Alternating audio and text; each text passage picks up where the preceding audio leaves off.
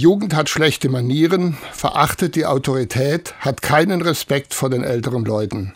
Sie widersprechen ihren Eltern, legen die Beine übereinander und tyrannisieren ihre Lehrer.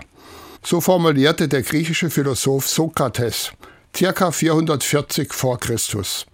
Dieser unbarmherzige Blick der Alten auf die Jugend ist zeitlos. Heute erlebe ich aber noch etwas anderes. Jugendliche sind verunsichert und trauen sich nur noch wenig zu. Sie geben schnell auf und ziehen sich zurück. Was Jugendliche brauchen? Menschen, die sie ernst nehmen, begleiten, die es aushalten, als Reibungsfläche zu dienen. Auch meine vier Kinder waren in der Pubertät nur mit Liebe und Humor zu ertragen. Ich habe mir immer vorgestellt, an ihrer Stirn hängt ein Schild. Wegen Umbau geschlossen. Meine Frau und ich sind einfach an ihnen dran geblieben, bis das Hirn wieder normal funktioniert hat. Was Jugendlichen nach meiner Erfahrung gut tut, ist auch ein vorgelebter Glaube.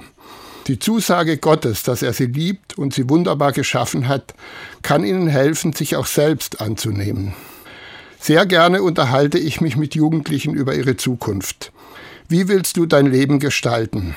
Was sind deine Ziele? In diesen Gesprächen erkennen sie in verschiedenen Tests, was sie für besondere Persönlichkeiten sind und welche Motivationen und Fähigkeiten Gott in sie hineingelegt hat. Da erlebe ich Jugendliche, die strahlen.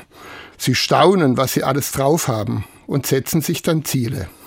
Ich freue mich, wenn ich dabei helfen kann, Kindern und Jugendlichen Wurzeln und Flügel zu verleihen, damit sie ihre Herausforderung auf dem Weg ins Leben bestehen.